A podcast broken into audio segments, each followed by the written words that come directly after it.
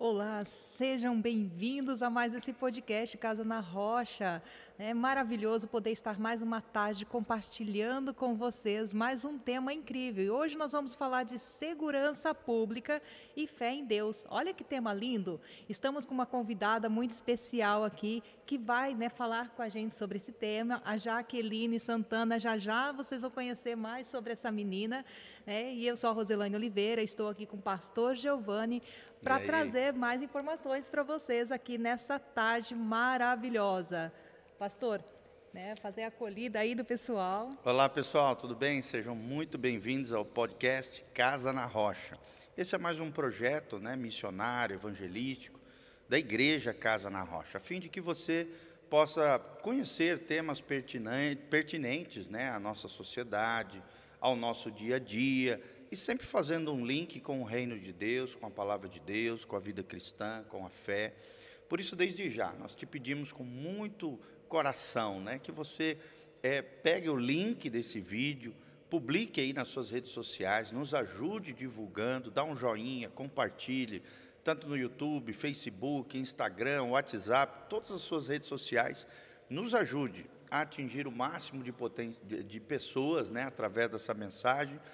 Tenho certeza que vai ser uma bênção desde já. Desde já queremos agradecer a vida da Jaque, né? Jaque Santana, Amém. ela é policial militar, vai estar aqui conosco compartilhando um pouquinho das suas experiências, da sua vivência, né, do seu dia a dia como policial. E nós vamos falar sobre essa temática, né, a segurança pública e a vida da fé, né, a nossa confiança em Deus.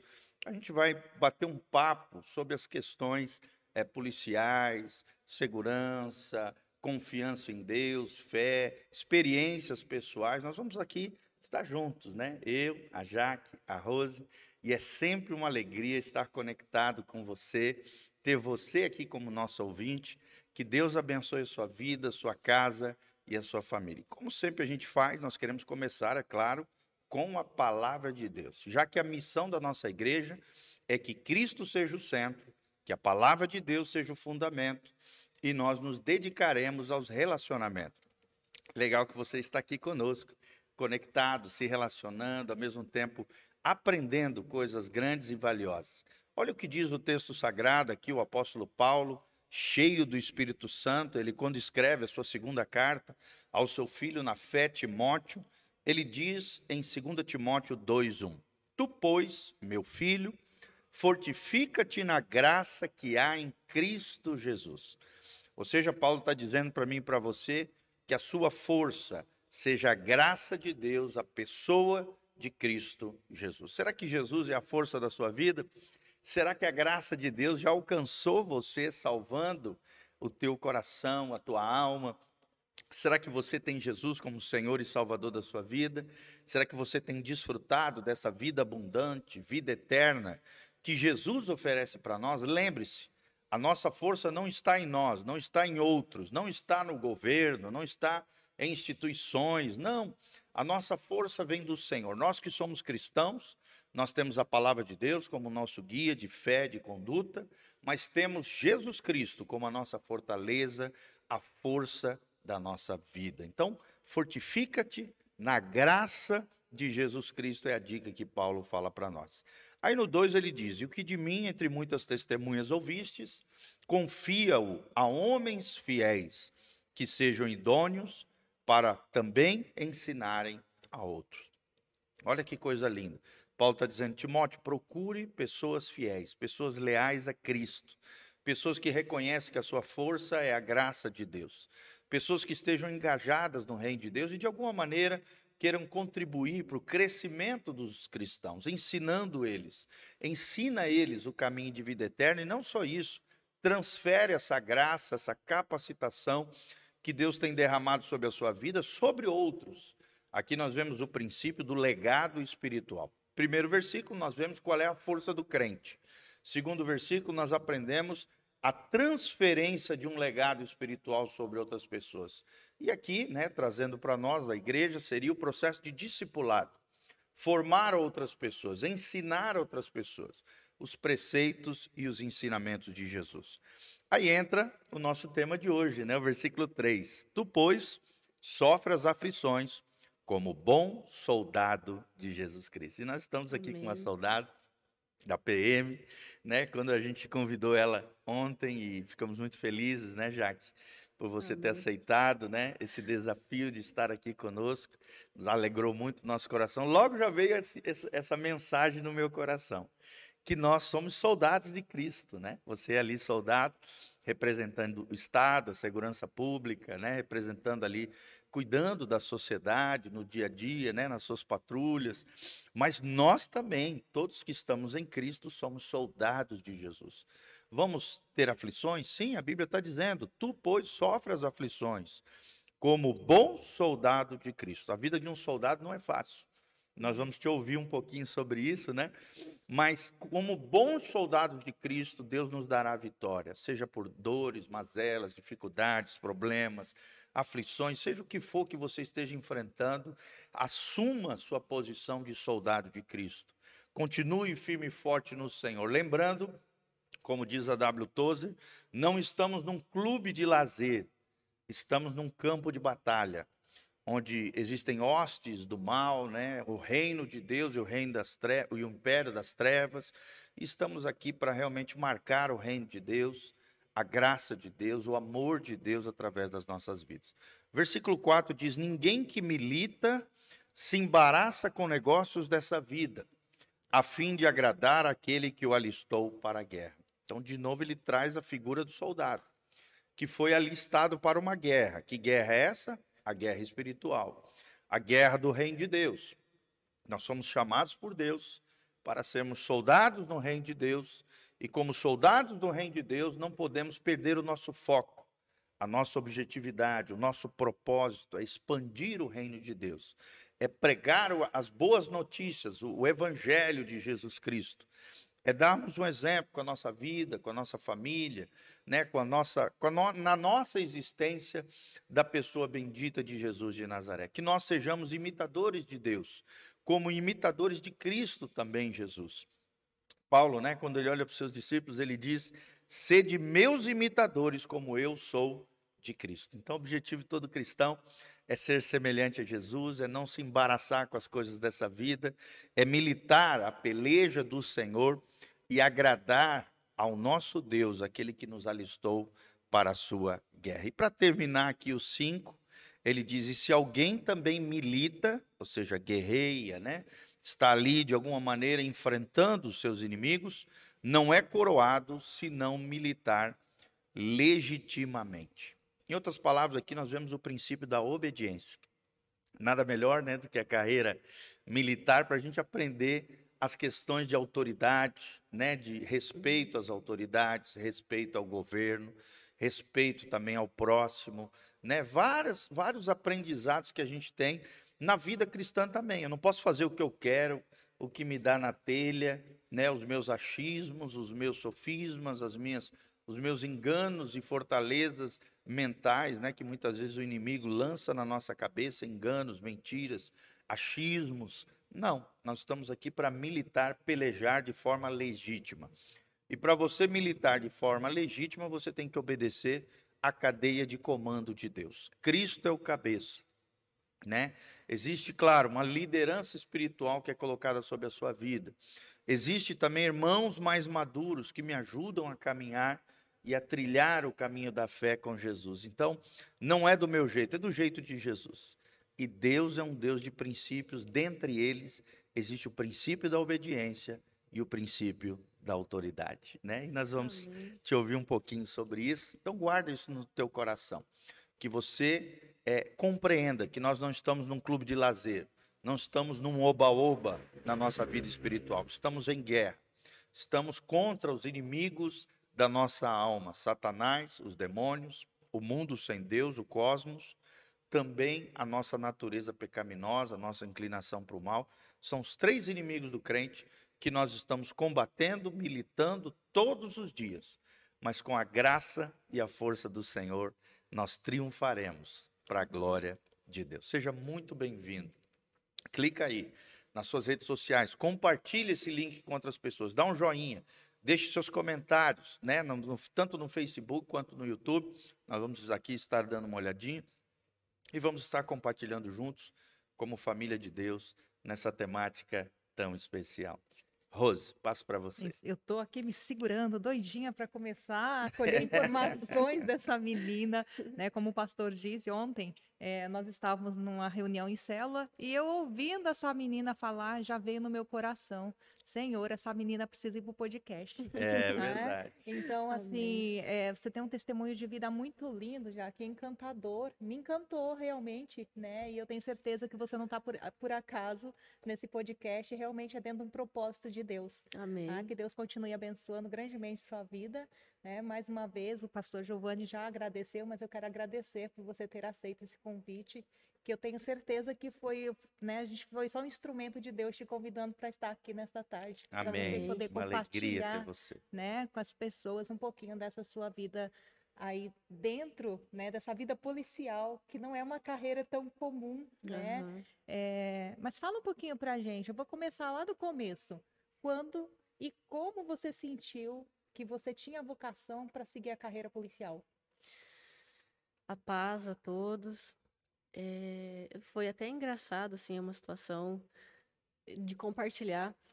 Eu estava beirando meus 15 anos e na época, assim, eu tinha um namoradinho ali, meus pais sabiam, aquele namoro da época, né, de pegar na mão e dizer que é namorado. E ele apareceu em casa com uma bis da mãe dele, né? Também menor de idade. Daí era época de carnaval, né? E a cidade bem movimentada. Daí ele falou assim: ah, vamos dar uma volta, ver o movimento. Aí meu pai falou assim: vocês não vão, que vocês vão cair numa blitz. Mas a gente foi que era teimoso, né? Tal do adolescente é um bichinho teimoso. E não deu outra, né? Pai sente, assim, né? Aí chegamos em determinado local, assim, numa avenida um sinal da viatura pra gente parar. Deram sinal de luz, giro. E o abençoado do meu namorado resolveu empreender fuga da viatura Nossa. com uma bis. E eu acho que eu nunca clamei tanta misericórdia de Deus. Mas eu orei tanto ali naquela garupa com medo de cair. E eu ficava pensando, meu Deus, se bater a gente morre, né? E meus pais, eu ficava assim, eu pedia para ele parar, e ele não vou, eu, minha mãe vai me matar se eu perder essa bis. E era tua bis? A bis da mãe dele. A mãe dele. É, mãe. cruzamos a cidade ali e a viatura atrás, né? Aquela loucura. Só que como estava muito movimentada a cidade, eles não davam conta de chegar muito perto. Daí chegou na frente da casa dele, que era uma chácara dentro da cidade. Ele falou assim: Ó, oh, chegando lá, você abre o portão e eu coloco a moto para dentro e nós vai lá pro fundo que tem um buracão, nós se esconde. Duas crianças, olha o pensamento. Aí eu pulei da bisa, abri a porta, o portão ali. Na hora que ele passou com a bisa, a viatura veio e bateu nas minhas pernas. Falei: pronto, perdi as pernas. Aquilo eu voei por cima do portão assim e saí cavacando, ladeira abaixo, né? Na hora que eu levantei, eu só consegui correr. E os policiais conseguiram me cercar. E eu me vi ali, nos meus 15 anos, eu vi minha vida passar na minha frente. Os policiais com a arma apontado para minha cabeça, dando Nossa. voz de abordagem. E tava muito escuro, né? Daí, na hora que eles perceberam que era, tipo, uma criança, e, e, eu chorava muito, eu falava, moço, pelo amor de Deus, não me mata, eu não fiz nada, a gente só não tem habilitação, e chorando. Aí, na hora que ele percebeu do que se tratava, ele codriou a arma dele. uhum. e veio e me deu um abraço. Calma, menina, vai ficar tudo bem. Eu tô aqui. Então, naquele momento, todos os paradigmas que eu tinha quanto à polícia, certo. que era uma instituição truculenta, que só queria bater, prender, matar, aquilo caiu por terra. Que eu legal. percebi que a instituição em si também sabe acolher. Que legal. E naquele momento, assim, aquilo entrou dentro de mim e ficou. Que legal. Aí eu fiz um concurso em 2009, quando eu tinha 19 anos. Passei, só que por causa da igreja que eu seguia, era uma igreja muito rígida, né? Daí mulher não podia, né, usar calça nem nada. Aí eu resolvi abrir mão do concurso. Aí em 2012, minha irmã me matriculou. E eu fui na fé e na coragem, fiz e passei. Eu falei, Senhor, era para ser. É para ser. Que e legal. tô até hoje. Que legal. Olha que história linda, né? É, tu tinha quantos anos de idade? Quando eu passei? Quando passou no concurso. 22. Iniciou a carreira. É, Hoje aí tá eu. com quantos anos? Eu tô com 32. Que legal. Então já fazem 10 anos já. É, é que quando eu assumi o concurso, já tinha um ano que eu tinha feito. É, tem todo um treinamento. É, tem todo. Né? É, mas assim, vai completar nove anos realmente que eu tô dentro da instituição. Que legal. Exercendo a função. Que legal. Você, você comentou que antes desse ocorrido, né, é, você tinha uma outra visão sobre a vida de um policial, é. sobre como era ser um policial. E isso acabou mudando a partir dessa abordagem, né, que, dessa atitude que o policial teve de mostrar que realmente. Até porque eles não sabiam porque vocês estavam correndo também, né? É. Eles precisavam averiguar o que, que estava acontecendo é, de fato. Hoje a gente entende, né, que tipo, quem corre é porque deve. Isso. É. Mas acontece muito da pessoa simplesmente estar tá com medo de perder o seu veículo, é. não tem habilitação. Às vezes a pessoa não tem passagem, não tem nada, só que ela empreende fuga com receio de perder, né, o eu, seu bem material. Sim, e eu imagino que seja uma vida cheia de desafios, né, Jaque? Bastante. Né? Com certeza. É, não sei se o fato de ser mulher ainda influencia bastante com relação a isso uhum. ou não. Você vê que o fato de ser mulher ainda te traz mais desafios dentro da, da polícia? Sim, bastante, né? Porque, na verdade, é, um exemplo, durante uma abordagem, se a pessoa for reagir, ela vai no ponto mais fraco. Sim. Então, de certa maneira, você tem que conquistar o respeito ali. Certo. Você tem que impor o respeito, uhum. enquanto o homem não. Por si só, a presença masculina, ela já, já impõe, né, aquela é. autoridade. É, as pessoas não levam muito a sério a, a policial feminino. É, mas ao mesmo tempo a policial feminina também tem, um, tem esse lado mais humano, né, mais acolhedor, Sim. né, mais sensível, né, a, a, abordagem que está sendo feita. Uhum. O homem já tem um aspecto geralmente mais truculento, mais, mais hostil, né? É, Diferentemente é, da mulher. É até engraçado, às vezes a gente faz uma abordagem, daí na hora que a pessoa vê que é uma mulher, fala assim, ô oh, senhora, eles vão apelar pro lado feminino, né? Porque é o coração mais mole. Ô oh, senhora, por favor, me ajuda. Porque se sabe, sabe que se for pro lado masculino ali, ele vai ter uma resposta à altura. É. E a gente fica assim, mas poxa, né? Não é, a gente tenta dar aquela contornada assim, mas tem hora que é. Não tem como, você tem que ser pulso firme e manter, porque eles apelam bastante bastante para a carência, digamos assim, feminina, né? Sim. É, como nós estamos falando em desafios, é claro, né? São muitos. Acredito uhum. que não dá para você contar todos os desafios, mas tem. Quais são os maiores? Quais são as maiores dificuldades, os maiores desafios que você vê de estar no mundo aí da, é, como policial? O maior desafio é você entender que você acaba seu plantão, você tira a sua farda, mas o seu, o seu trabalho continua. É, já quantas vezes eu estava no mercado, uma pessoa passando por uma situação ali complicada, você tem que intervir. Ou alguém te reconhece, e daí você simplesmente precisa ajudar aquela pessoa. É uma coisa de instinto, fala mais alto que você. Uhum. Então, a carreira militar, ela é algo de tempo integral. Sim. Seus vizinhos sabem que você é policial, aconteceu qualquer coisa, ô, oh, me ajuda. Ah, uma pessoa, ou oh, esse cachorro aqui tá abandonado, você não consegue fazer nada, sabe? Então, assim, o maior desafio que a gente encontra é conciliar a vida pessoal com a profissional, porque querendo ou não, elas se cruzam o tempo todo. Uhum. Não tem como você simplesmente tira a farda, acabou meu trabalho, vou descansar. Não, você nunca sabe o que vai acontecer. Um acionamento, ah, você vai ter um treinamento no seu momento de folga. Então, é isso, você saber que você é policial 24 horas. E, a- e também um policial, né, mesmo quando está de folga, mas ele vê uma injustiça, uma situação de bandidagem, ele obrigatoriamente tem que entrar em ação, né? Sim, sim. Se for possível ali naquela situação, ele tem que entrar em ação defendendo os mais fragilizados, né? É tanto é que a gente cai numa prevaricação, né? Se, se você passa por uma situação, você é policial, você viu ali, ah, tá acontecendo um roubo, você se você não fizer nada e alguém te identificar como policial, você responde judicialmente, né? Olha só. Até ali administrativamente na, na instituição, Uhum. Porque a gente já tem o porte 24 horas, o porte é nosso. Então, você é policial 24 horas. Tanto é que no seu processo de formação, eles já deixam isso claro, ó. Aconteceu algo, você vai ter que intervir. Sim. Certo. Já que eu sei que, como toda profissão, né, a gente tem a parte ética profissional e claro que você não pode sair relatando, né, os fatos que você vive aí, Uhum. é, as experiências que você passa dentro da polícia. Mas tem alguma experiência especial que te marcou que você pode trazer para nós aqui sem dar nome aos bois? Tem. A que mais me marcou foi bem no início da minha carreira. Certo. Foi um suicídio. Hum, Até. É, tipo, foi uma coisa assim, bem. Não, não foi o primeiro que eu atendi, acho que foi o segundo. A gente teve um acionamento sobre o fato. Certo. A gente chegou no local, na hora que eu cheguei, eu já fui clamando, né, misericórdia de Deus, assim, que eu, eu comecei a sentir uma coisa diferente.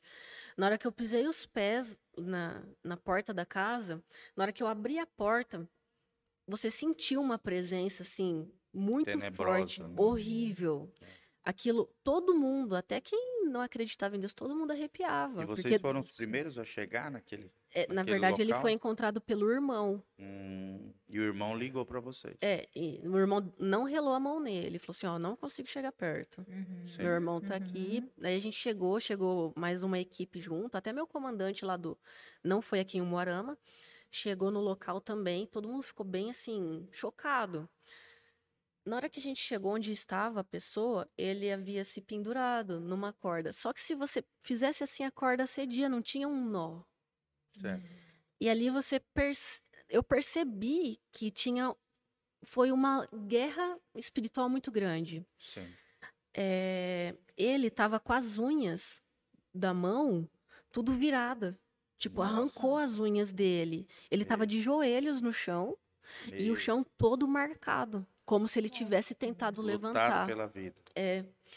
E daí o irmão dele relatou. A princípio acharam até que podia ser alguém simulando um suicídio. Matou ele e simulou. Mas Sim, o irmão falou assim: não, ele havia um tempo que ele estava numa peleja espiritual. certo. Ele se debatia de noite, ele falava numas vozes estranhas. Uhum. E naquele momento que o irmão dele relatou isso, eu falei assim dentro de mim, falei, Senhor amado, o que que aconteceu aqui? E eu escutei dentro de mim falando assim que o diabo ele escraviza Sim. a ponto dele Matar. matar, A Bíblia diz, né? O diabo veio para roubar, matar e matar destruir. e destruir. É a, é a missão tríade, né? Do, de Satanás na vida de um ser humano. E foi, foi bem triste, assim, uma cidade pequena, foi em São Jorge do Patrocínio. E naquele mês, parece que passou o espírito ali do suicídio. Foram inúmeros casos. Nossa. Só que esse me marcou muito, porque foi claro, evidente que ele lutou pela vida dele. E, e a voz que falou dentro de mim falou que quem puxou a corda foi o inimigo. Certo. Porque a corda, a gente, na hora que a gente fez assim, a corda Soltou. Soltou. soltou. E ele era um homem, assim, Então foi bem bem estranho, né? forte, sabe? Sobrenatural. Foi bem sobrenatural, isso me marcou muito. Nossa, chega arrepia aqui, né, de ouvir só É, eu falando. tive também uma, uma, uma situação dessa em Santa Catarina. Estávamos num, num dia em família, num- numa casa de campo que meu pai tem, nas montanhas lá. Uma casinha simples nas montanhas. E nós ouvimos também uma voz de um cara gritando. A princípio eu achei que era uma mulher que estava sendo roubada, assaltada. E aí quando nós chegamos, no- eu cheguei primeiro no local, meu pai foi buscar o carro para socorrer.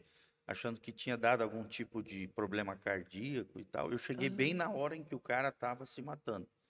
Ele subiu na escada com uma corda de fio, amarrou no pescoço e se jogou. E aí gritou no momento de desespero. Aquele grito chamou nossa atenção. E aí nós fomos na direção da pessoa, graças a Deus, eu consegui subir na escada, pelo ombro levantá-lo e tirá-lo daquela situação. Agora olha que interessante. Ou seja, salvei né, aquele rapaz. Quando ele caiu no chão, ele estava ali é, esbugalhado ali com os olhos, o sangue ali é, é, entre ali a parte bocal e, o, e, e ali o, o, pescoço, né? Meio que ali quase morrendo com o próprio sangue. E aí eu virei ele ao, assim, Deus me deu a sabedoria de virar ele ao contrário para o sangue cair, uhum. caiu e na hora ele ficou endemoniado. E, é, e aí justamente me, me traz a memória isso que você falou, né? É. Ou seja, diante da morte, de um suicídio, às vezes acontece isso, né? Tem, a maioria das vezes, quando é um suicídio assim, é trágico, coisa assim, às vezes realmente tem uma interferência, uma influência maligna na hora, né, do suicídio. Graças a Deus, eu, é, ali Deus me deu muita graça, eu coloquei a mão sobre as costas dele, repreendi o espírito de demônio que estava sobre ele. Ele começou a falar uma língua estranha, assim, uma espécie de aramaico, árabe, sei lá, meio, uma língua meio louca lá do Oriente. E, graças a Deus, logo em seguida ele se acalmou. Voltou em si, nós pegamos ele pelo ombro, colocamos dentro do carro, levamos correndo e entregamos no, no primeiro posto do bombeiro que tinha, que dava uns 30 quilômetros de distância. Nossa. E graças a Deus ele sobreviveu, sabe? Não. Tava passando um momento difícil com uma ex-namorada que não queria mais com ele, e aquele desespero fez com que ele tentasse contra a própria vida, né? Mas graças a Deus, Deus entrou com providência. E, e, e nós, pela graça de Deus, fomos usados por Deus para salvar aquele homem bem na hora H. Agora é interessante que aquela cena que eu vi dele pendurado na corda, que ele ficou durante vários dias na minha mente, né? Tive fica. também dificuldade de dormir de um dia para o outro, né? Porque aquilo fica gravado na tua mente, o cara pendurado lá numa corda e tal. Então foi muito interessante isso, né? Uhum. E como a gente vê que essas questões espirituais realmente mexem com o dia a dia das pessoas. Mexe. E, e, e, e que realmente a Bíblia sempre tem razão. Satanás tem esse, pro, esse, esse projeto tríplice, né? De roubar, matar, matar e, e destruir a vida das pessoas. Uhum. Ah, já que conhecendo um pouquinho só de você, eu já percebi que você é uma grande conhecedora da palavra de Deus. Né? Então você abre a boca, você está sempre falando, né, dentro de um, de um propósito ali, falando de, da Bíblia, falando de oração, né? Aqui no podcast mesmo você já começou falando de, de, quando você era adolescente, você ali pedindo, né, orando, uhum. pedindo a Deus é, para que ele estivesse protegendo vocês, e com certeza ele atendeu suas orações pelo que ah, aconteceu, né? amém. né? Iluminou até a sua vocação nesse momento, enfim, é, você relatou novamente essa, essa oração, né? Esse, esse perceber de uma presença espiritual, né? Uhum. Que não era do bem, num momento também que te marcou aí. Isso está relacionado com uma alma cristã, com uma alma que tem um Deus forte dentro de si. Né? E como é conciliar isso, conciliar toda essa fé, né, essa estrutura cristã em você com a sua profissão? Olha, eu percebi assim que tinha um propósito eu estar tá ali dentro. Porque muitas vezes é, o você agir dentro da legalidade pode acabar prejudicando mais a vida. Então, muitas vezes, ser policial é escutar, é conversar, é oferecer um apoio e conciliar a fé com o meu trabalho tem sido algo que eu tenho aprendido diariamente. No início eu era muito fechada, sabe? Eu era uma pessoa de pouca palavra, assim, dentro da instituição, com os parceiros. Mas com o passar do tempo, Deus vai trazendo pessoas. Sim. E, e eu nunca entendi isso de, de ter um propósito. Eu achava que eu tava ali dentro da instituição porque, tipo, eu queria fazer as coisas direito, eu queria ajudar, mas vai além disso. Sim. Vai além, porque às vezes não é nem o ajudar o pe- a pessoa na rua, é ajudar seus próprios companheiros. Sim. Uhum. Às vezes, uma alma aflita que tá ali, que só precisa conversar, precisa de uma palavra. E, e é muito bom você poder demonstrar a sua fé no seu ambiente de trabalho. é Sem claro que a gente não sai expondo isso Sim. ali dentro, porque já teve uma vez de eu tentar expor, assim, eu fui taxada de louca ali dentro. porque as pessoas não entendem muitas Sim. vezes da nossa fé. Sim. Mas Deus vai trazendo assim, aos poucos, as pessoas. E as pessoas vai conversando, e as pessoas vai soltando ali, tipo, uma aflição, uma dor, uma ferida. Sim. E é aquilo que a gente sempre fala, né? A gente é ótimo para ajudar os outros, mas com os próprios problemas a gente ali meio que deixa de lado para ajudar. Sim. Então, assim, conciliar a fé com o meu trabalho é isso. É às vezes chegar num lugar e você demonstrar para a pessoa. Você vai atender uma ocorrência mesmo, você demonstra ali para a pessoa, pô, você tá nessa situação hoje, mas você pode sair daqui, Isso. pode melhorar. Você acredita em Deus? Uhum. É, ora, vai atrás de uma igreja. Sempre tem esse momento. Uhum. Legal. E isso é bem legal. De ministrar na vida dos outros, né? É, e às vezes eu ia falando sem nem perceber o que isso- isso significava. Até recentemente, que eu conversando com um amigo ali, ele compartilhando as dificuldades dele, os anseios, a, a tristeza que ele carregava, eu falei assim: olha.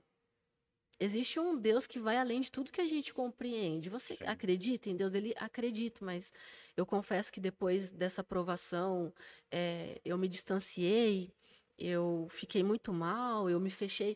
Não, não se feche, isso é o que o inimigo quer. Sim. Verdade. Entendeu? Então, é isso. É sobre você Uhum. saber que você, por si só, você não é nada, mas Deus coloca as palavras no momento certo.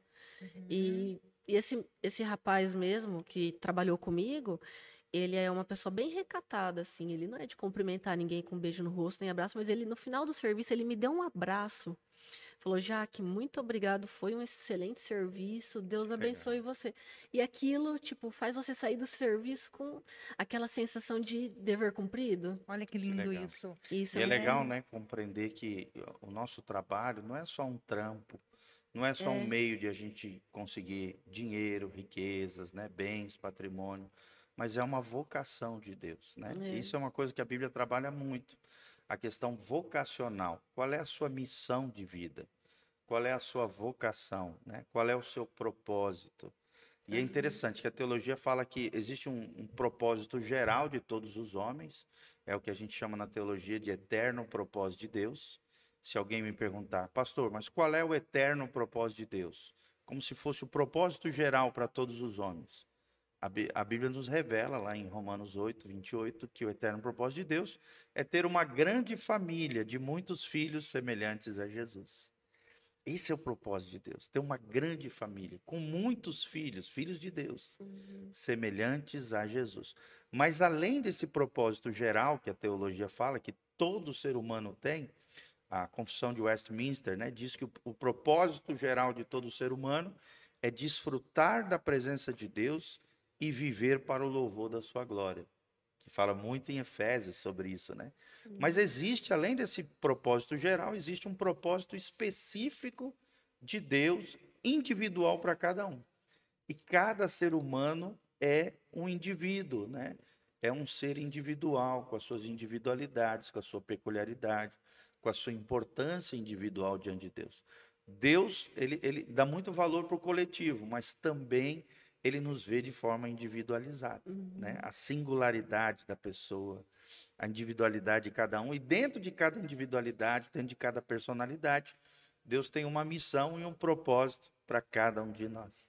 E é legal, né, ver, ver a tua história, né, como você ali, por mais que foi um episódio meio que assustador, né, aos 15 anos de idade, ali o trato daquele bom policial, né, daquele agente do Estado, mas que tinha um lado humano, né, aflorado ali, percebendo a necessidade de uma criança, de um adolescente ali assustado, fez toda a diferença na tua vida. E ao mesmo tempo se tornou um exemplo, uma Isso. referência para a futura policial que veio a surgir. Né? E aqui, para vocês que estão nos assistindo, né, olha a importância do exemplo. O exemplo arrasta multidões. Um bom professor se torna referência para os seus alunos. É, é, o pai de todas as outras profissões, né?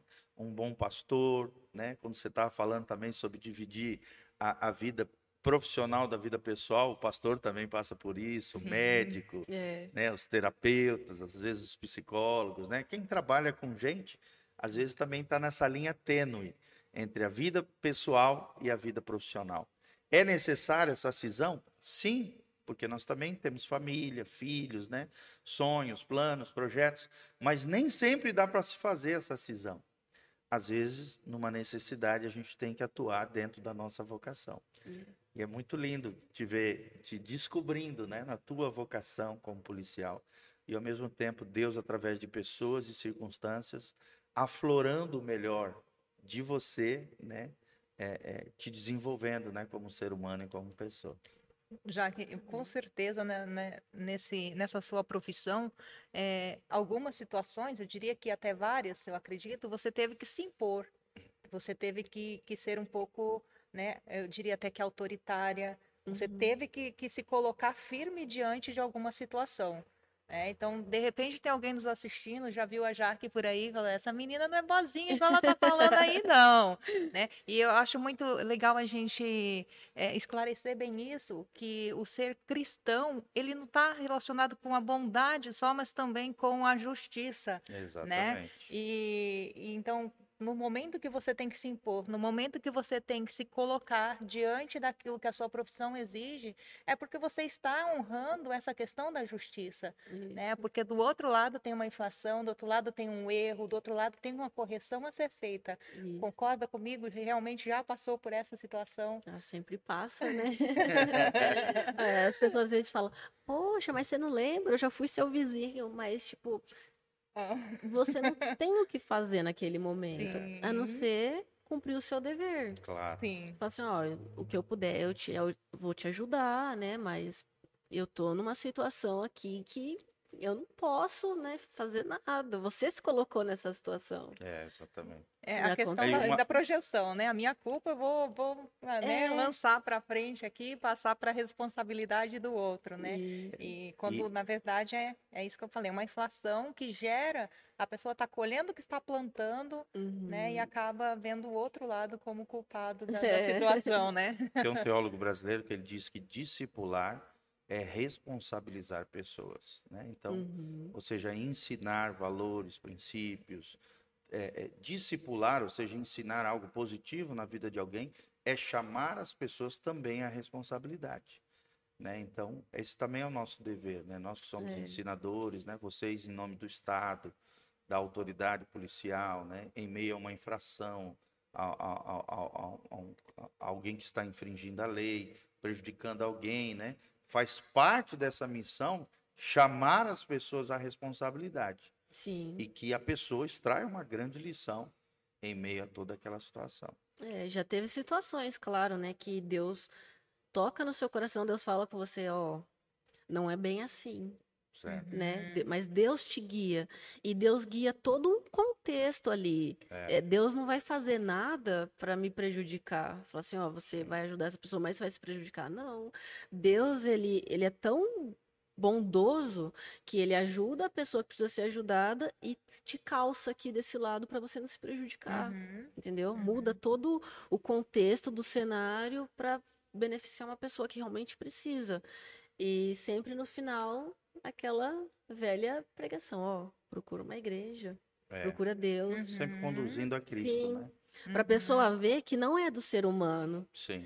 Que ela não está sendo ajudada não é por um ser humano em si, mas que foi uma provisão de Deus na vida dela. Para ela entender que o amor de Deus alcançou ela, não o amor de um ser humano. Também uhum. tem esse lado humano, né? Mas é, por detrás existe sempre a providência divina. Sim, sempre. Isso Deus. é muito importante. Já... Até porque o evangelho, né, a vida com Deus, a vida cristã, ela não te piora. Pelo contrário, se você piorou com a sua experiência cristã, então você não está vivendo o verdadeiro evangelho de Jesus Cristo. Isso. A palavra de Deus, a vida verdadeiramente cristã. Nós temos uma referência de um grande homem. Quem é esse grande homem? Jesus.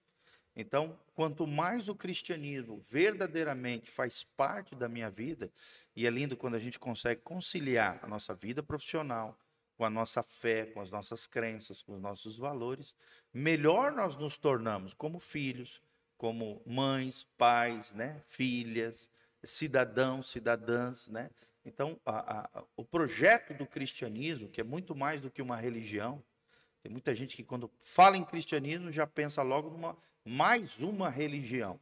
Uhum. Eu sempre costumo dizer que chamar o cristianismo e a, e a gente sabe que isso é fruto dos, da, da, das, da sociologia, da antropologia, de todas essas ciências humanas que colocam o cristianismo, rotulam o cristianismo como mais uma religião existente, ou uma filosofia de vida, né? Mas né, eu sempre costumo dizer que o cristianismo é o estilo de vida de Jesus. É possível viver o estilo de vida de Jesus, mesmo sendo uma policial, mesmo sendo uma terapeuta, né? Mesmo dentro da sua vocação, da sua profissão, isso é lindíssimo, né? Saber que Deus pode te usar dentro da sua missão de vida, dentro da sua vocação, que é muito mais do que um trampo, do que um trabalho, do que a produção de, de, um, de uma riqueza para mim receber um salário, mas sim um chamado divino, é um propósito de Deus para as nossas vidas. Tudo é diferente, né? Tudo, Tudo tem é. que ser para a glória de Deus. A gente se encontra no que a gente faz quando a gente vê propósito naquilo que a gente faz. Isso, compaixão, né? né? né? A gente tem que amar, ter amor verdadeiro e, e ver que a gente está ali com uma missão. A gente não pode se desvincular da nossa, né, da nossa raiz para a nossa missão, que é a nossa criação original, né? Que é na nossa vinda ali de Deus, do nosso Pai Criador mesmo, né? Jaqueline, você compartilhou conosco aqui uma experiência dentro da sua profissão, do seu lado profissional. Uhum. E qual foi, de momento, vou te pegar de impacto agora aqui, né? É, que você, a hora que eu te perguntar o que, que te vem na cabeça, qual foi a sua maior experiência com Deus? A minha maior experiência com Deus está acontecendo. Que legal. É, eu perdi meu pai recentemente, meu pai e minha irmã, e foi um momento assim que eu me via falando assim: não, Deus não me ama. Deus não tá comigo, por quê? Uhum. Porque meu pai, para mim, ele era um pilar, entendeu? Tudo era assim, tipo, tô passando uma dificuldade. Pai, ora por mim, tô passando por isso. Pai, eu tive um sonho assim, assim, assado. O que, que Deus quer me mostrar?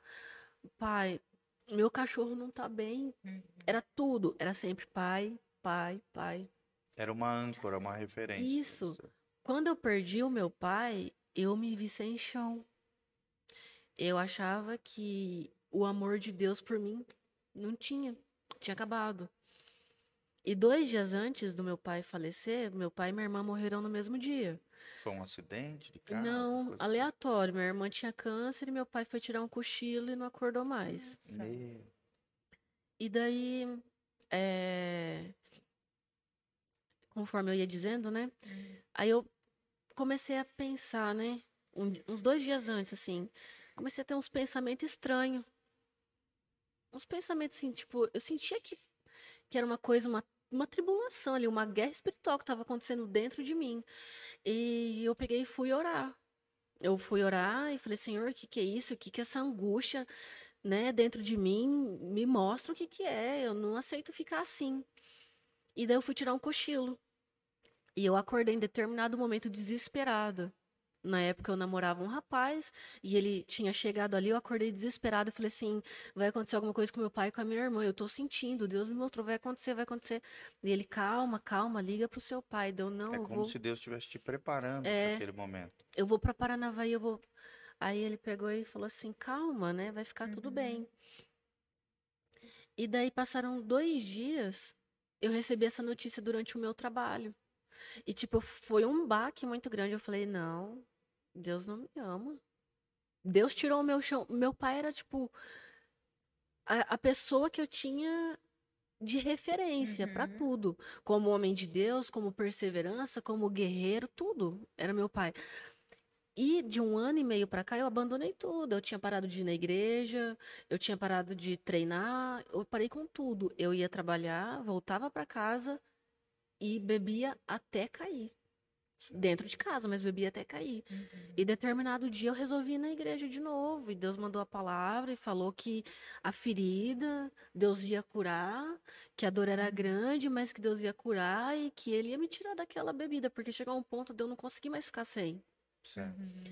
E daí, naquele momento, eu me apeguei em Deus. Que Falei bom. assim, e comecei, Senhor, me ajuda, me ajuda, me ajuda. Eu Processo tive de cura, então. Eu tive ajuda de parceiros de trabalho que também tiveram a sensibilidade de notar que eu estava com um problema, porque a gente aprende dentro do militarismo a fechar muito os nossos sentimentos, Sim. a esconder, a não demonstrar fraqueza, né? Sim. E Mas ao mesmo tempo esse companheirismo entre colegas de trabalho é muito forte, né? sim, sim, porque em algum momento você não vai aguentar a sua carga e você vai extravasar aquilo de algum modo. Proteção do outro, né? E o Amizade. meu parceiro também, que é de uma outra igreja também, ele percebeu. E ele, sem nem me consultar, ele foi e ajeitou umas consultas médicas para mim, me encaminhou. E outras pessoas que perceberam, não, vamos, vamos na igreja. E foi onde Deus começou esse meu processo. Então, a minha maior experiência, para mim, antes, era o meu batismo. Aquele momento, assim, que você dá aquele boom, né? Você fala assim, meu Deus, e você começa a andar na rua e Deus fala com você e Deus te mostra coisa e Deus te dá sonho. Não, para mim é agora, é o meu reencontro. Que Deus está me mostrando muita coisa agora, meu propósito, que tem jeito, que a ferida vai curar. Amém. E, e eu acho interessante, assim, até que eu queria sair daquela igreja que eu estava, porque me trazia algumas lembranças tristes. Não da igreja em si, né? Mas Sim. eu já fui lá com meu pai, esse tipo de coisa. E daí foi onde o João me convidou para ir na célula. Que legal. E foi muito legal isso. Que e eu legal. realmente me encontrei, assim. Deus tem me abençoado muito. Tem sido uma experiência a maior de todas, a ponto de eu chegar em casa e não conseguir dormir, e Deus me tomando em lágrimas e oração. E na hora que eu ver, tipo, é quatro, cinco da manhã e eu tô lá. Então, para mim, tem sido a experiência mais gloriosa. lindo. essa. Que lindo, Que lindo saber que a gente faz parte desse processo Amém. novo de Deus, ó, nos faz até chorar, né? É. E- e- Eu sou É, Você emocionou, você emocionou a todos É, aqui. Eu tô aqui me exatamente. segurando também. olhando Isso, isso, na verdade, é o que me move dentro da minha Ah, vocação verdade. pastoral. É ver o processo de Deus na vida das pessoas, sabe? Ver, ver a cura de Deus nos corações, ao mesmo tempo a transformação da vida das pessoas. E, e nós nos tornando em Deus pessoas melhores, mas ao mesmo tempo, apesar das nossas dificuldades, lutas e problemas que todos nós passamos como seres humanos, nós também, Deus nos usa também, apesar de nós, e nós conseguimos ser agente de cura na, na, na vida das pessoas. Isso é lindíssimo. Quando passamos pelas experiências, né, nós somos fortalecidos por ela para ajudar outras pessoas É. que depois virão a passar por essas É, e experiências eu não entendia também. isso. né? Eu falava, não, pra que tanto sofrimento? Pra quê? Aí Deus começou a mostrar que tudo tem um propósito. Sim. E dentro do meu sofrimento, tipo, dois meses depois, eu tenho uma amiga que perdeu um pai. E eu pude falar uma palavra ali com Olha ela. só. Mesmo ferida, a gente consegue levar uma palavra, às vezes, de paz, de amor, que Deus vai fazer alguma coisa. Mesmo às- vezes a gente nem acreditando que aquilo é possível para nós. Uhum. Mas, assim, Deus sempre vai dando a graça da gente aprender Sim. com o que a gente passa. E saber que tudo tem um propósito, tipo, faz a gente continuar. Sim. E Nossa, da mesma maneira que nós somos consolados por Deus, né? Quando nós recebemos esse consolo de Deus, logo em seguida Deus nos faz agente de consolo na vida de outras pessoas, É. né? sim. Isso é lindíssimo. Mas a sua experiência foi maravilhosa, foi linda, né? Dolorosa. Dolorosa. Mas é, eu falo que toda experiência dolorosa ela é um processo de lapidação. É. Nossa, muitas vezes quando tá tudo muito bem, a gente começa a escrever com lápis sem apontar, né? E aí vem esse processo. Cai no comodismo, né? né? Eu falei um apontamento do lápis. Vem um processo onde você começa a ser lapidada, a ser apontada para escrever uma história mais linda na sua própria vida e na vida das pessoas É. também. E eu tive um momento de silêncio muito grande da parte de Deus durante o meu luto. Sim. Às Até- vezes isso acontece. Até Deus fazer eu entender que não era meu pai dobrando o joelho no chão que eu ia receber algo. Sim. Que é eu, o mesmo Deus que respondia, meu pai me responde. Amém. E Deus começou a fazer eu entender isso, que não era eu orando, meu pai orando ali pelo meu cachorro que estava doente, igual eu tive um cachorro que passou pelo câncer. Deus curou, ele não fez uma quimio, nada. Deus curou. O veterinário falou assim: olha, foi um milagre de Deus, e olha que eu nem acredito em Deus. Olá. Então, assim, o que, que Deus tem me mostrado nesse tempo? Que o meu joelho no chão tem o mesmo valor do joelho do meu pai. Se eu crer do mesmo jeito. Sim, exatamente. Ou seja, o Deus do teu pai também pode ser o teu Deus. É, isso né? Se é o Deus da Bíblia sagrado, o Deus de Abraão, Isaac e Jacó. E não só isso. As orações do teu pai ao longo de toda a vida dele, você está colhendo hoje. Nós somos fruto da oração de outras pessoas. Né? Aham. E, e- e somos, é como se fosse, essas orações eram como se fossem sementes que foram lançadas no mundo espiritual e que estão brotando, né? Estão frutificando e crescendo agora em nós, como resultado da oração. Não só do teu pai, tá? Tu pode ter certeza de outros homens e mulheres de Deus ao longo dos séculos, ao longo dos anos. É algo que eu sempre eh, falei com os pais, né? Quando eu fazia encontros de pais né, da- das crianças da igreja, eh, eu sempre falava isso para eles porque eu ouvia muito dos pais. Ah, eu desisto. Não adianta, esse menino não tem jeito, essa menina não tem jeito. Eu tô, né? Tô dobrando o joelho, tô cansada. Eu falava só semeia. Né? A colheita não, talvez nem vai ser sua. Você É. talvez não vai ver os verdade. frutos. Muitas vezes a colheita do que nós estamos semeando hoje né? Quem vai colher vai ser as próximas gerações, vão ser as esposas, as, né? As, as esposas dos nossos netinhos, filhos, né? os netinhos, né? Muitas vezes depois que a gente parte, fica o nosso legado daquilo que a gente deixou, Fica. Né? Então assim, e aí O começa a exemplo, né? transformar a vida. Só que quando não tem semente lançada, não tem o que brotar. Então É. por isso que a gente não pode desistir de semear. Né? Então vai brotar o que no coração que não foi semeado? Então no seu coração que foi semeado, né? Hoje se fortalece aí, já logo está gerando frutos É. também, né. Jaqueline? Tá? É muito maravilhoso poder ouvir de você isso, tá? Se sinta acolhida aqui. Eu tomo a liberdade de te, né, de falar, se sinta acolhida aqui na Igreja Casa Amém. na Sim, Rocha. Nós verdade. estamos aqui contigo, precisar de qualquer coisa? Amém. Pode nos procurar a qualquer momento aqui. É, o pastor Giovanni, ele vem sempre falando isso, dessa questão de ter, né, é, como foco os relacionamentos. E é uma igreja muito, né, Família, né? que eu acho que todos que chegam aqui sentem esse abraço, esse acolhimento. Eu também fui assim. Quando eu cheguei aqui, eu senti esse abraço, né? Esse acolhimento aqui, muito verdadeiro de todas as pessoas que estão aqui. Nós somos uma comunidade muito abençoada com pessoas muito maravilhosas, Sim. né? Com grandes talentos, assim como você veio aqui também, né? Com grandes talentos. E isso eu acho que tem muito a ver com quem está liderando, né? O pastor Giovanni, eles têm um olhar em cima disso, então é maravilhoso. Então, seja bem-vinda e continue firme por aqui. Que a nossa Amém. marca seguir seja o juntas. amor, né? Ah, sempre, né? Tá? Amém. Marca É. de Cristo. Mas voltando, eu sei que nós estamos chegando ao finalzinho do podcast, mas eu queria te fazer mais uma perguntinha, voltando aí para o seu lado profissional. Foi maravilhoso Eu te falei, momento. passa voando essa hora aí. Passa que a gente nem vê, né? É, dentro do seu lado profissional, porque você está nas ruas, né? Eu sei, gente, policial é muito criticado, né? A gente que está do lado de fora, a gente talvez vê mais do que vocês mesmo, Uhum. né? Algum comentário, ah, porque os policiais isso, os policiais estão aquilo, e as pessoas, assim, é, não vou dizer de uma forma geral, que nunca podemos generalizar, né? Mas, assim, eu falo que a travessia do deserto, ela foi tão longa pela desobediência e pelas murmurações.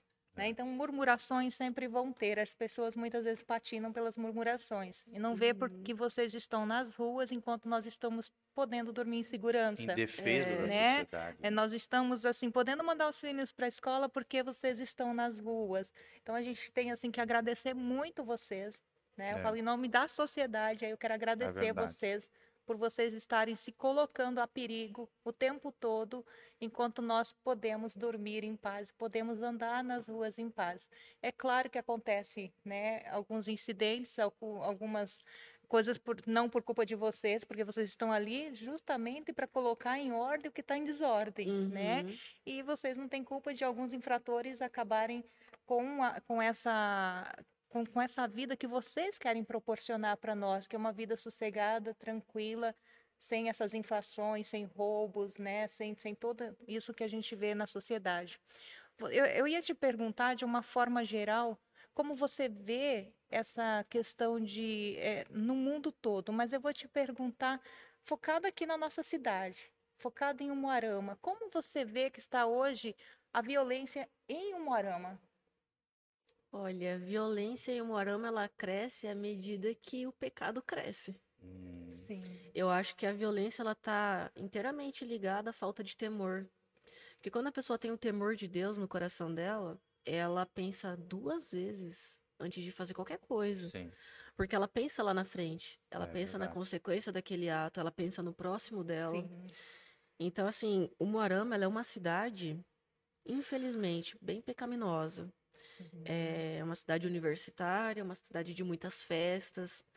É, Então, assim, eu vejo a violência de acordo com a população. Sim. Uhum. É claro que tem aquela parcela das É pessoas. reflexo de um Sim. povo, né? É, Sim. e já tá na cultura isso daí. Uhum.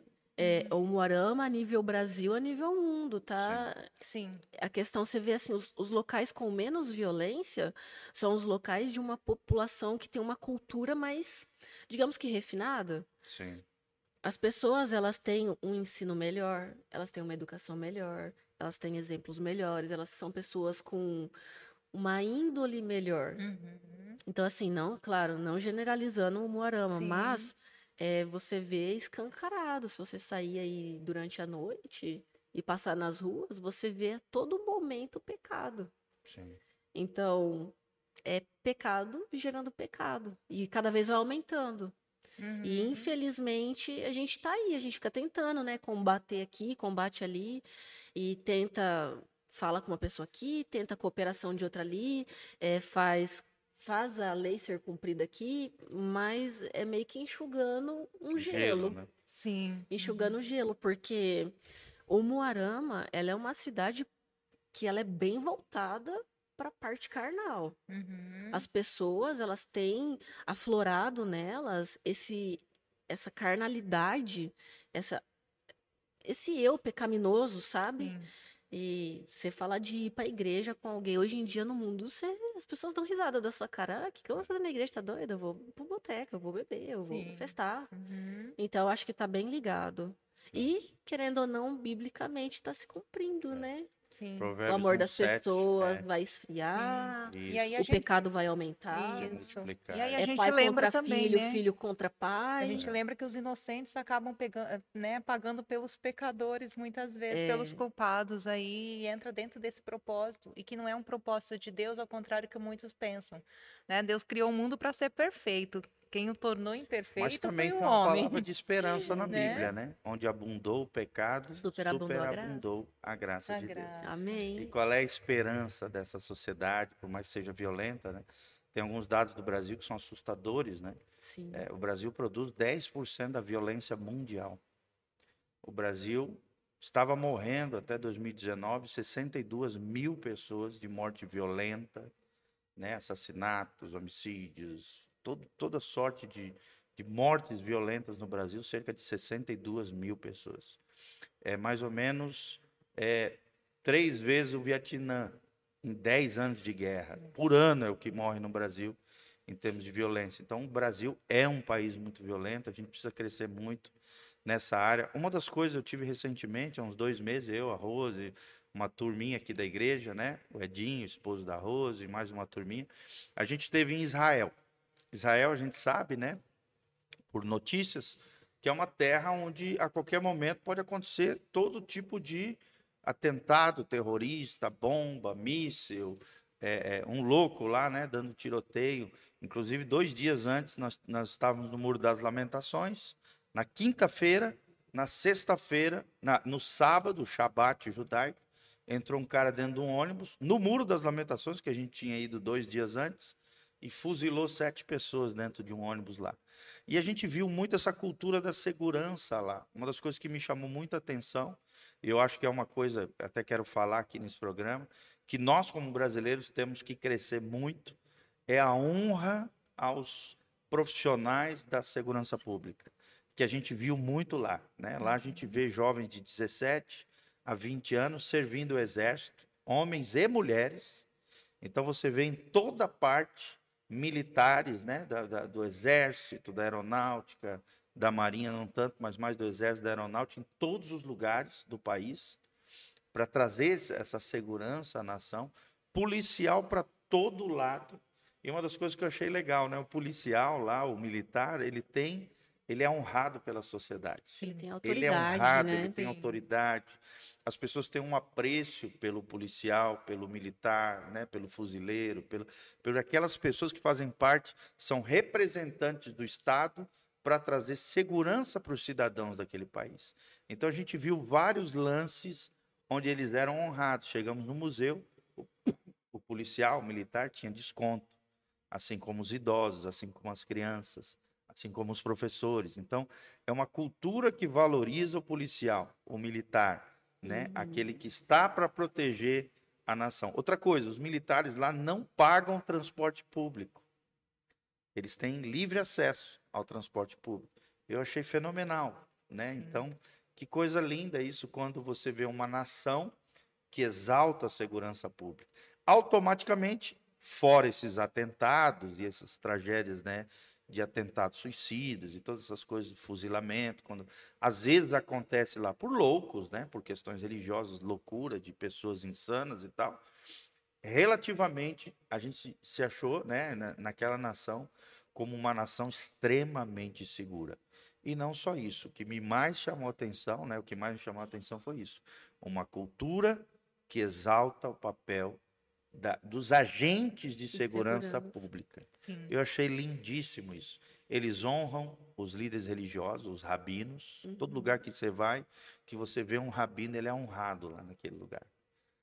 Os policiais, os militares, os anciões, Uhum. né, as pessoas mais velhas, são honradas. Uma coisa linda.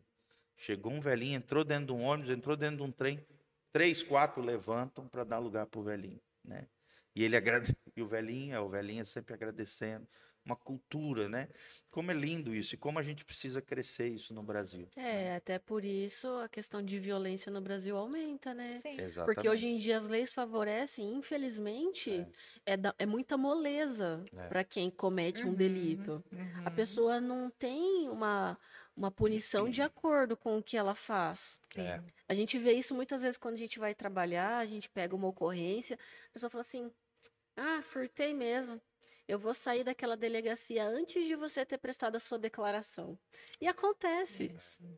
acontece muito. A injustiça já parte da lei, né? É, então assim, a violência é de acordo com, claro, a falta de Deus, falta de, de leis, De cultura, de, né? de cultura, Uhum. de pessoas conscientes de que aquilo está incrustado na raiz. Você tem que começar combatendo o mal ali na raiz. Sim, é Uhum. verdade. E não é só chegar e cobrar da, da instituição polícia militar, porque a gente não consegue resolver o problema do mundo, Sem dúvida. não é?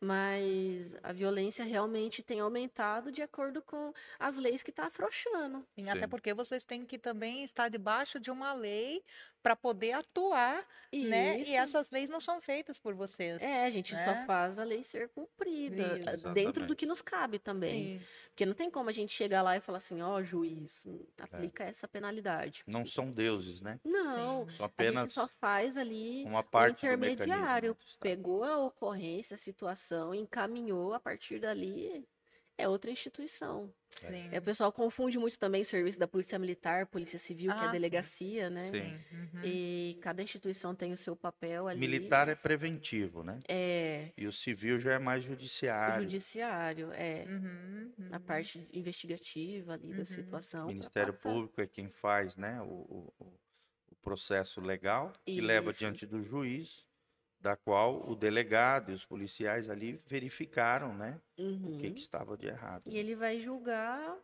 aquela ocorrência. E muitas vezes o entendimento do juiz não é o entendimento nosso. Ele não, Uhum. não teve delito. É. Ah, sai. tudo bem, né? Infelizmente é complicado. Olha, Jaqueline, foi maravilhoso ter você aqui. Eu tenho certeza que quem Tirou pôde de nos letra, tá? acompanhar, né? Olha só, tá em casa e agradecido, de repente mudando o olhar, né, de muita gente em cima da- dos policiais, em cima dessas pessoas que estão aí, ah, como eu disse, já arriscando suas vidas para que nós possamos ficar bem em casa, né? Para que nós possamos ficar bem nas ruas. É, então, quem tinha um olhar aí meio distorcido, agora né, a oportunidade de mudar esse olhar em cima do trabalho É. de vocês, em E cima, queremos né? agradecer e honrar vocês Com sempre. certeza. Amém. né, como Com igreja, certeza. como povo de Deus. Saibam também que todos vocês, policiais, nós oramos diariamente por Sim. vocês aqui. Principalmente na Precisamos. quinta-feira, que a gente tem uma hora e meia aqui de oração, de intercessão. Vocês estão na nossa listinha de intercessão. Os Amém. policiais, os militares, Precisamos muito. em todas as esferas, porque a gente sabe né, o combate de vocês, a militância de vocês. Sim. Estamos orando por vocês, sempre. Amém. E policial pode ser cristão, viu, gente? É. Olha só, né? essa menina é um exemplo. Então, olha só, o policial pode ser cristão, assim como qualquer outro profissional pode ser cristão, Sim. né? E aqui, mais uma vez, né, pastor, nós estamos com as portas abertas para acolher quem quiser já chegar, né? Quem quiser conhecer um pouquinho mais da igreja Casa na Rocha, eu queria deixar meu muito obrigado então para você que esteve conosco nesta tarde. A gente continue nos acompanhando, mas eu vou deixar a palavra agora com o pastor Giovanni para ele deixar aquela oração, aquela bênção para você que está nos acompanhando aí, de onde você está do seu trabalho, da sua casa. Amém. Se você tiver também qualquer pergunta, né, para fazer para nós, né, que estamos aqui mediando o podcast, ou também para nossa querida Jaque, mande para nós nas nossas redes sociais, no Facebook, no YouTube. Nós vamos mandar para ela essa perguntinha. Coloca ali seu e-mail, para que a gente possa de alguma maneira interagir com você e você também possa interagir conosco. Desde já te agradecemos o carinho, você está conectado conosco. Aqui no link de descrição tem todas as informações de como você pode conhecer a nossa comunidade, ao mesmo tempo frequentar os nossos cultos, participar das nossas células, né, que foi mencionado aqui os nossos grupos pequenos de crescimento espiritual e todas as programações da nossa igreja. O intuito é pregar o evangelho, trazer temas relevantes para o seu coração, temas que são necessários para o bom andamento da sociedade, nas diferentes profissões, e é isso que nós queremos sempre trazer aqui para você, tá bom? Agradecemos o seu carinho. Compartilhe esse link, esse vídeo através das suas redes sociais. Dá um joinha aí no nosso YouTube e siga o nosso canal do YouTube, tá bom, gente? Já somos mais de 12.900 e poucas pessoas no YouTube. E isso é muito legal. Amém. Cada dia mais crescendo esse ministério, nosso trabalho, os cultos da igreja, as programações de forma geral, os devocionais com o pastor Giovanni. Diariamente, de segunda a sexta, praticamente todos os dias, estamos colocando no Instagram, arroba PRGil, Pastor Gil, né? PR Gil. Nós temos devocionais diários, onde estamos estudando junto o livro de Provérbios, livro de Salmos, intercalados ali, todo dia, uma temática abençoada para o seu coração, tá bom? E quero terminar, é claro, orando por você que nos assiste, orando pelos nossos policiais, as nossas forças de segurança. Queremos interceder por todos eles e te agradecer, Jaque, pela tua disponibilidade, né? Disponibilizando teu primeiro dia de férias aí, graças a Deus, para estar aqui servindo o corpo de Cristo, a igreja do Senhor. Agradecemos de coração, tá bom? Tua Amém. disponibilidade, volte sempre aqui à sua casa, sinta-se em família aqui conosco. Que Deus abençoe a tua vida. e Estamos muito felizes de fazer parte desse processo de Deus nas nossas vidas. Amém. Então, feche seus olhinhos, coloque a mão no seu coração. Pastor Giovanni quer orar por você em nome de Jesus. Pai, nós estamos aqui diante da tua presença. Te agradecemos pelo privilégio desse projeto lindo, podcast Casa na Rocha. O nosso 14 podcast, onde estamos trazendo temas sobre a segurança pública e a fé cristã. Como é lindo, Deus, ver como profissionais nas diversas áreas, nas suas profissões, nas suas vocações, exercem a vida da fé e, ao mesmo tempo, têm as suas experiências espirituais com o Senhor. Nós vemos que é possível exercermos o nosso trabalho, a nossa vocação, a nossa profissão, exercendo os nossos princípios e valores baseados na palavra de Deus. Que o Senhor nos capacite, que o Senhor, ó Deus, nos dê força, graça, poder, proteja, Pai, os nossos policiais, nas diferentes esferas federais, civis, militares, ó Deus, os militares da Marinha, do Exército, da Aeronáutica, todas as nossas forças policiais, forças militares, todos aqueles que estão, ó Deus, são agentes do Estado, Ministério Público, ó Deus, o, o Ministério da Justiça também, de forma geral, juízes, desembargadores, todos aqueles que estão ali dentro da sua vocação, dentro da sua profissão, ó Deus, exercendo o cuidado do Estado, do bem comum, ó Deus, da sociedade, das pessoas, daqueles que são menos favorecidos, dos injustiçados, que o Senhor os capacite cada dia mais, que o Senhor tire dos seus postos, das suas posições, daqueles que de alguma maneira estão afetando as instituições e a sociedade, e que apenas aqueles que, ó Deus, estejam